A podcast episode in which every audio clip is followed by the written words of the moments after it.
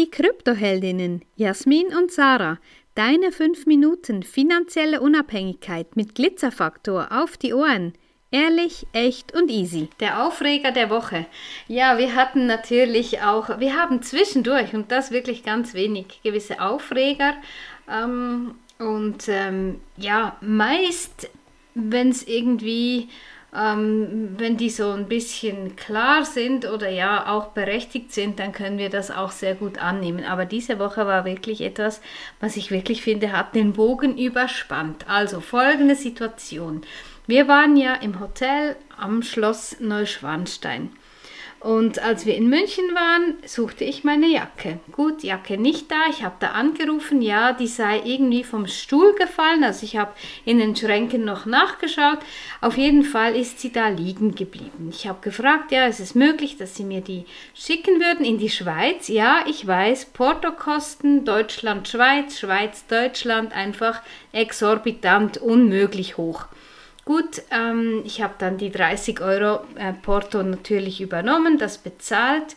Ähm, ja, genau, soweit so gut. Ähm, die Dame hat das mir bestätigt, die Jacke sei auf der Post. Dann sind wir nach Hause gefahren, respektive am Montag kam eine Mail, eine Ankündigung für ein Paket aus Deutschland, wo ich 64 Franken 25 noch nachbezahlen müsse, Importkosten. Ich dachte, was soll das? Ich habe da nachgeschaut. Ja, Mehrwertsteuer und ähm, Zollgebühren 20 Franken.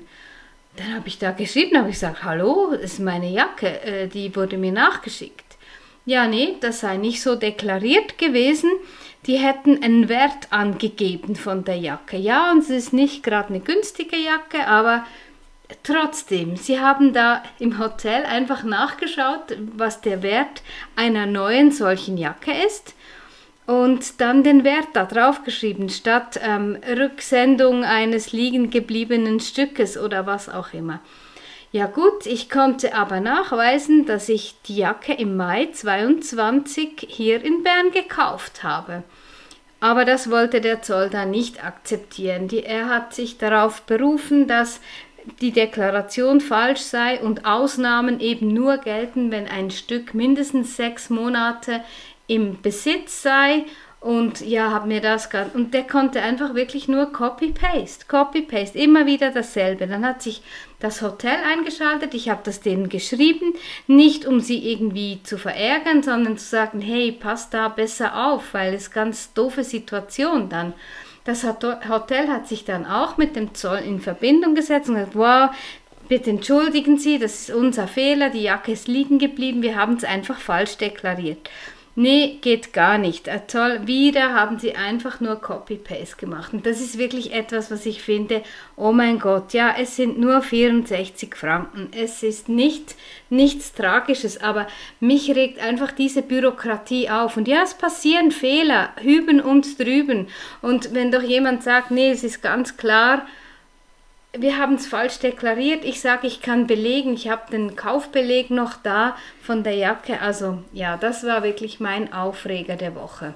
Ja, ein Zeichen, wie krass unsere Bürokratie auch ist und wie wenig auf die Menschen und auf die Einzelschicksale in dem Falle jetzt eingegangen wird. Und mich nervt, am meisten nervt mich mittlerweile, dass der Beamte, der sich gemeldet hat, sich einfach nicht mehr meldet. Ja, also die Geschichte ist für ihn erledigt. Er meldet sich nicht mehr. Er sagt einfach hier, Fall sowieso, guck hier Mail, hat irgendwie fünfmal die gleiche Mail geschickt und jetzt ist der Fall für ihn erledigt. Und genau diese Sturheit und dieses Unverständnis und auch sich nicht einen Millimeter irgendwo in eine andere Richtung bewegen und versuchen zumindest das Problem des Kunden oder des Gegenübers zu verstehen. Nur das wäre ja eigentlich das gewesen, was wir von ihm verlangt hätten. Wir lassen das jetzt vermutlich auch mal rechtlich noch prüfen, wie das, das ausschaut.